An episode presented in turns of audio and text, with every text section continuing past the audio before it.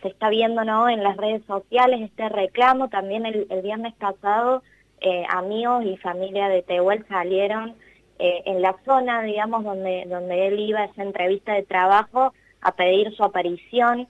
Eh, en un primer momento también la familia como que salió a hacer una búsqueda hasta que, bueno, la fiscal, digamos, intervino y ahí sí intervino la policía bonaerense en la búsqueda, pero bueno, eh, hace ya muchos días que no, eh, no hay una noticia eh, del paradero de Tehuel, sí hay dos hombres imputados, Ramos, que es la persona con la que él tenía la entrevista, que efectivamente está comprobado que ellos se vieron y que el celular de Tehuel aparentemente es ese celular que está quemado, que encontraron quemado y que estuvo dando señales desde la casa de este hombre y bueno, y ahora imputado otro hombre eh, por encubrimiento y eh, falso testimonio, porque es una persona que, eh, bueno, en principio dio un testimonio que, que, bueno, que estaría siendo contradictorio, y bueno, como siempre sucede en estos casos, no es casual, los dos imputados por el momento tienen antecedentes de violencia de género, ¿no? Eh, Marina, y más allá de, la imputación de, estas dos personas, ¿todavía no hay una idea aproximada de dónde podría llegar a estar eh, Tehuel? ¿Se tiene algún indicio, algún dato, algo que se pueda tener como, como punta de ovillo para comenzar la, la, búsqueda?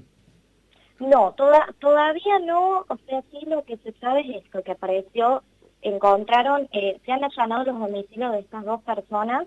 en el domicilio de Ramos encontraron un celular quemado y ropa quemada. Según la pareja de Tehuel, que fue además quien hizo la denuncia cuando él no vuelve de esta entrevista, cuando pasa eh,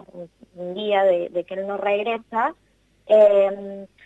sería esta ropa y este celular serían de él. Y también un testigo de una persona eh, menor de edad que dice que eh, vio a estos hombres limpiando la casa de, Ramos, que es la casa en donde estuvo eh, aparentemente Tehuel, pero digamos, todavía no hay eh, otras noticias al respecto y es muy preocupante, ¿no? Porque la verdad es que ya pasaron un montón de días, de hecho,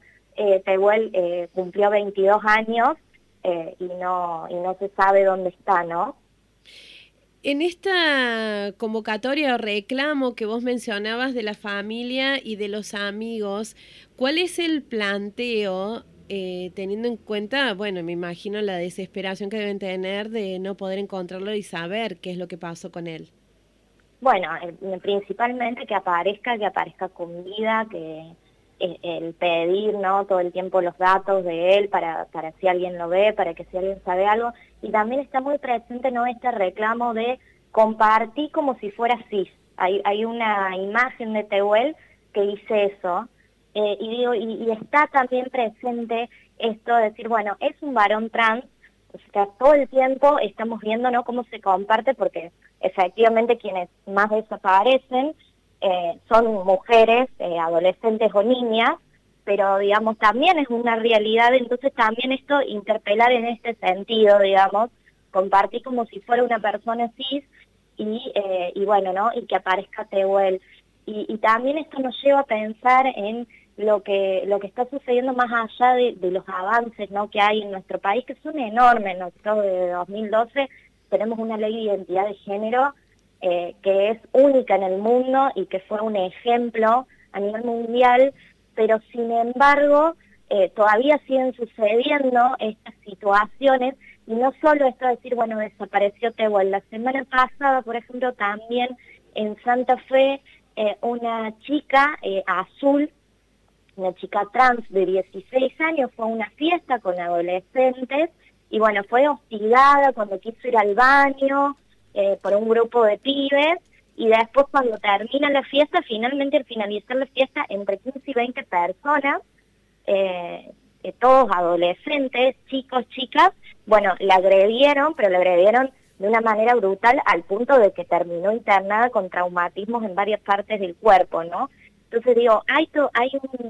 un, odio eh, en cierto sector de la sociedad y más allá de los avances y todo lo que se impulsa desde el movimiento, desde las diversidades, sigue estando presente y es alarmante porque tenemos, eh, bueno, es, lo que se llama crímenes de odio, ¿no? Y, y son, hay datos como que son realmente tristes. En el 2020 en Argentina hubo 152 crímenes de odio,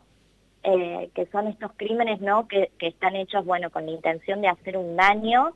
eh, y, que están fundados en un odio, en este caso eh, el rechazo y el odio a la identidad de género, a las disidencias sexuales.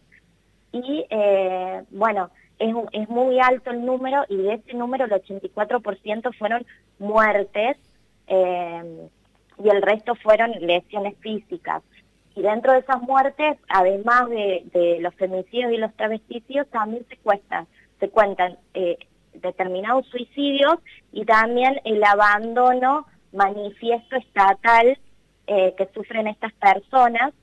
Sobre todo las mujeres trans son personas que sufren muchísimo el abandono estatal y tienen eh, muchos problemas con la salud.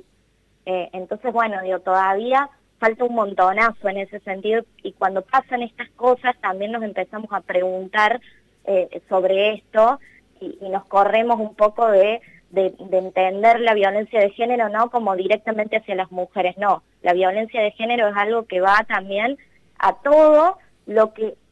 vaya, a todas las personas que vayan fuera de lo que es este binomio y fuera de lo que es la hegemonía fuera de lo que es lo masculino, el hombre cis, de, de, de determinadas características, ¿no?